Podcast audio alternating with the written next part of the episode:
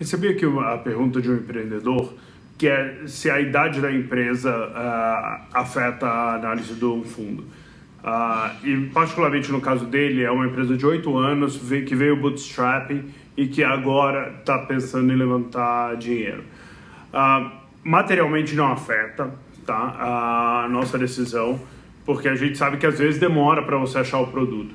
O que gera uma preocupação, sim, é que normalmente essas empresas, para se manterem tanto tempo uh, vivas, né, uh, bootstrapping, elas normalmente foram para uma vertente de serviço uh, e isso cria uma cultura que é difícil de você mudar. É impossível? Não, não é. A gente tem exemplos bem sucedidos no portfólio, tipo Cortex, que era uma empresa que já tinha 11 anos quando a gente investiu, 11 ou 12 anos quando a gente investiu mas que foi um processo bastante longo e doloroso de mudar a cultura da empresa. Né? Uma empresa de serviço, ela tem como premissa que ela vai atender a necessidade do cliente, que ela vai fazer os ajustes, as customizações que o cliente precisa.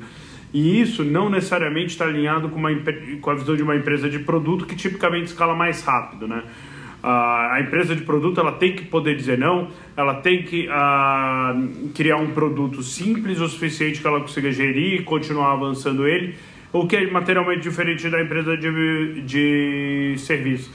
E, e, e, eu acho que a parte mais complicada, além dessa gestão de produto, né, poder dizer, aprender a dizer não para o cliente, aprender a demitir o seu cliente quando ele não é o cliente certo, a parte mais difícil é você uh, aprender uh, a queimar caixa, né?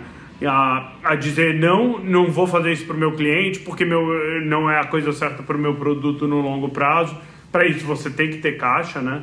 Uh, mas é um tipo de pessoa diferente, o tipo de pessoa que consegue tomar o risco de apostar durante muito tempo para um outcome muito grande lá na frente e o cara que veio se acostumando ah, putz, eu tenho que vender hoje para pagar as contas de amanhã e, e, isso é um negócio de menos risco, mas é um negócio ah, que escala menos.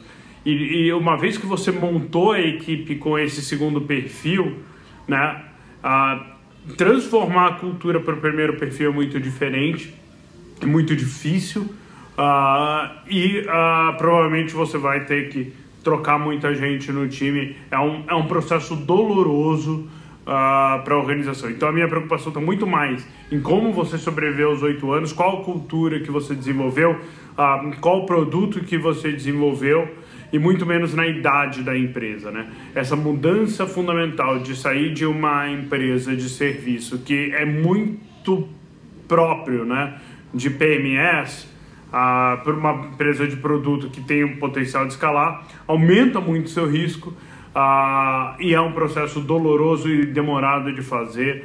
Uh, acho que hoje, uh, sabendo o que a gente sabe, a gente entraria mais tarde nessas empresas nessa mudança de perfil. Né? Eu acho difícil ver a gente fazendo o seed ou um, um série A numa empresa que está começando esse processo, porque a gente aprendeu com algumas das experiências que a gente teve no portfólio o quão doloroso e o quão longo é esse processo.